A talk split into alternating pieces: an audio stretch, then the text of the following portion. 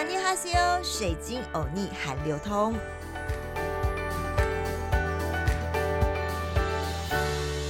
安尼哈西欧，欢迎来到好听 FM 水晶欧尼韩流通。相信大家对于《鱿鱼游戏》这部影集已经不陌生了。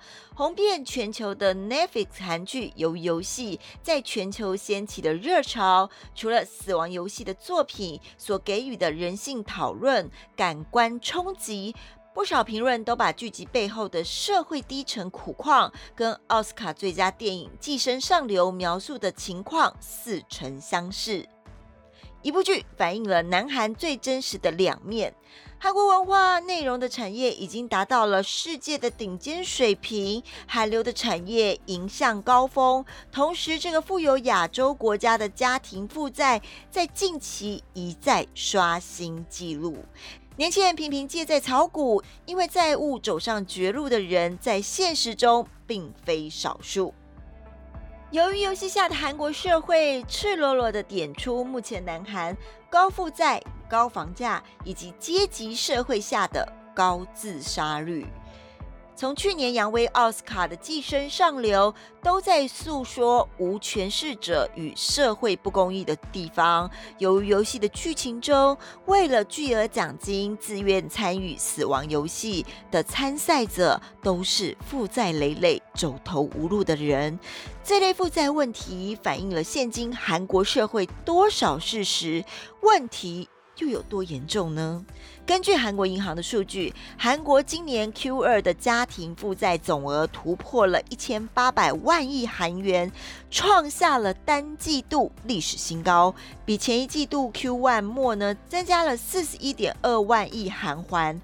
另外，韩国第一季的家庭债务占 GDP 的比例已经达到了百分之一百零五，哎。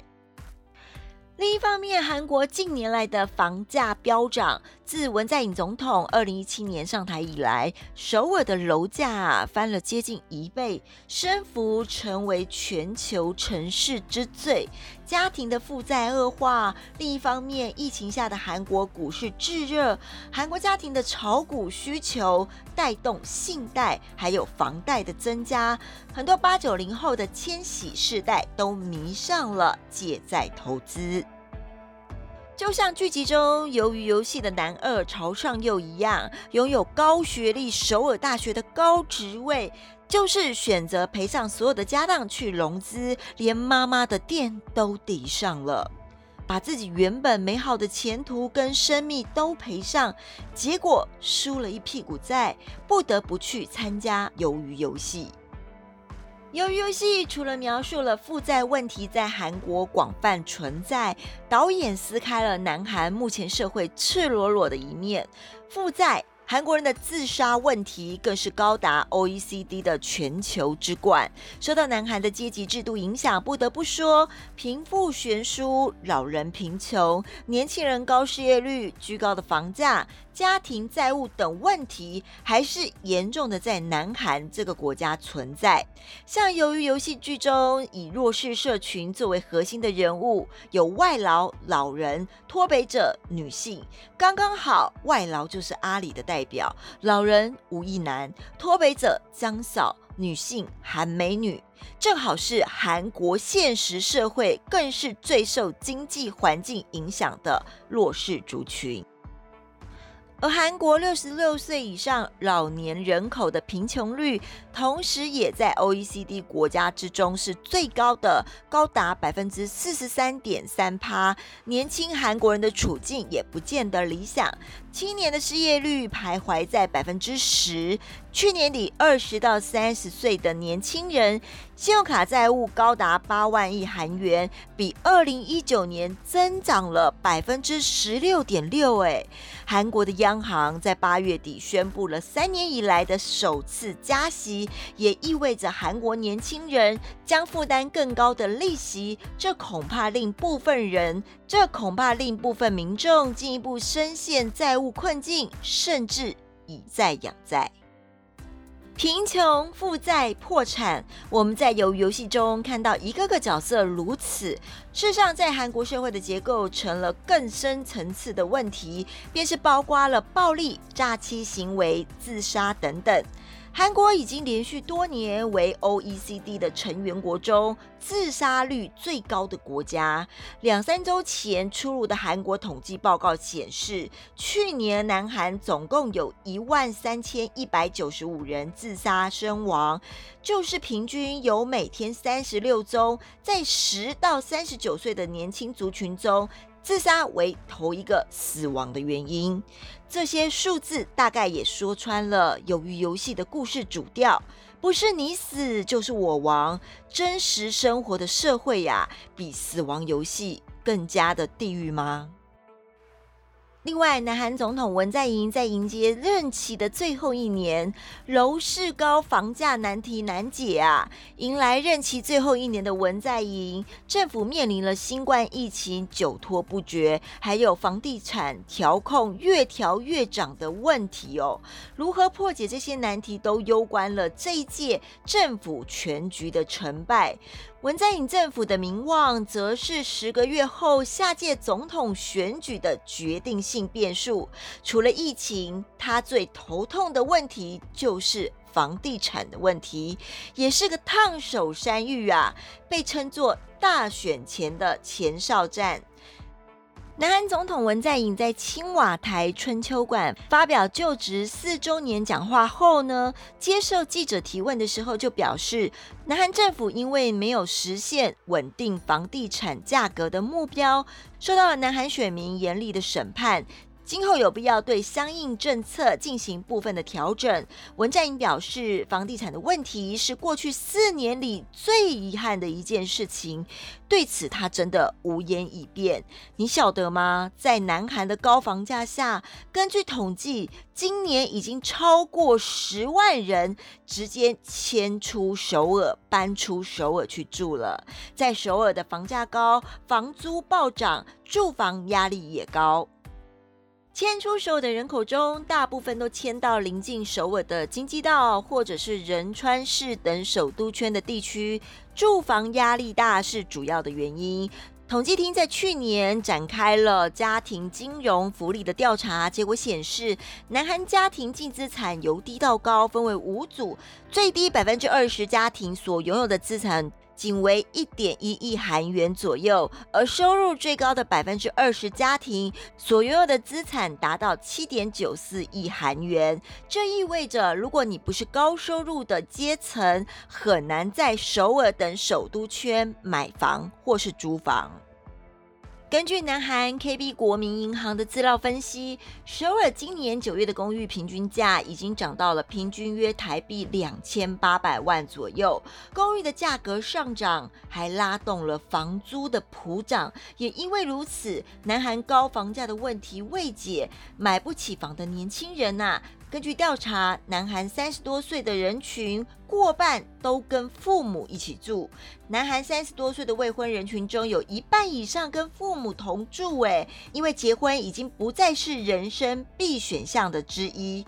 房价高、就业难，让越来越多的年轻人选择单身，或者就像我们戏中看到的男一一样，干脆当个啃老族吧。事实上，房价高、就业难、啃老族大幅增加，在南韩是真的。三十到三十九岁未婚人群中有百分之五十四点八的人跟父母同住，诶，二十岁到四十四岁未婚的人群与父母同居中的也占了百分之六十二点三趴，这数字。真的都很多很多，因为都超过了五成以上。与父母同居的未婚人群中，以就业的占百分之五十七点九趴，而经济独立的年轻人单户中呢，就业比例占了七十四点六趴，高出了十六点七个百分点。统计厅就分析啊，年轻人就业的形势依旧是严峻。居住成本上升，成人以后还是没有办法脱离父母，实现经济和经济独立的啃老族大幅增加。就像我们鱿鱼游戏的男主角离了婚、无所事事的标准靠妈啃老族。而南韩的高房价高衍生出来的特殊住房现象，就是住阳光照不进的半地下屋。这部分相信听众朋友不陌生，它出现在电影《寄生上流》这部电影中。